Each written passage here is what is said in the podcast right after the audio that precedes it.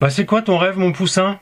Je voudrais un air pur, une planète viable. Oh là là là là, je t'arrête tout de suite, hein. ça va pas. Hein. Un peu d'ambition et des rêves qui ont de la gueule. Hein. Putain, moi je sais pas quoi, piloter un avion par exemple, ça c'est du rêve qui envoie du pâté, pas tes petites fleurs. Hein.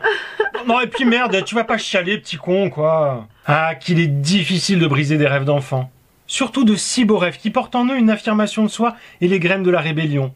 Gérer les rêves d'un enfant, ce n'est pas simple. Tenez, le mien veut être chroniqueur sur CNews. Dois-je le conforter dans son choix ou l'orienter vers des rêves bien moins destructeurs de l'intelligence humaine? C'est un véritable dilemme. Hein. Je le vois collectionner les posters de Pascal Pro et envoyer des idées de chronique à Vincent Bolloré.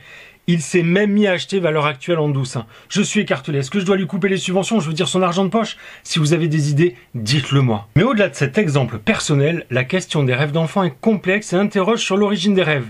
Sont-ils le reflet des rêves de l'enfant? Ou celui des parents Mon fils, je sais que tu aimes bien chanter avec moi dans la voiture. Je t'ai inscrit à The Voice Kid. Oui, mais maman, j'ai pas envie. T'as qu'à t'inscrire toi. Hein. C'est ton rêve à toi, en fait. Hein. Oh non, c'est plus simple si c'est toi. La morale de cette petite histoire, c'est que si un enfant de votre entourage rêve de devenir un ange de la télé-réalité, dénoncez les parents aux services sociaux, vous sauverez sûrement une vie. Ainsi, nous façonnons l'imaginaire de nos enfants bien plus qu'on ne le pense.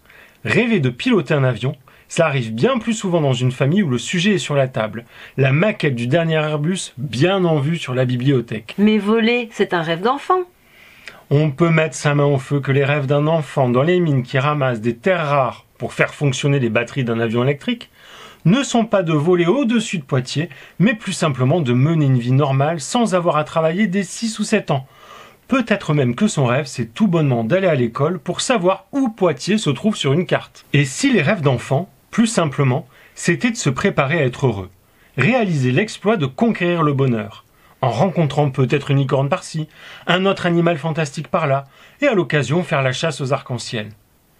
Et si les rêves, plutôt que de survoler la banquise en train de fondre, étaient de savoir qu'un bel ours polaire s'y épanouit Plutôt que conquérir les places financières, serait de faire une place à tout le monde, et plutôt qu'accumuler des devises, serait de collectionner les amis et les bons moments.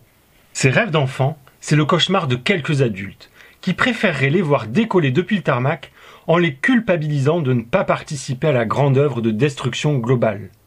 Parce que si Icar, c'est l'allégorie du rêve de l'humanité, c'est aussi l'allégorie de sa chute.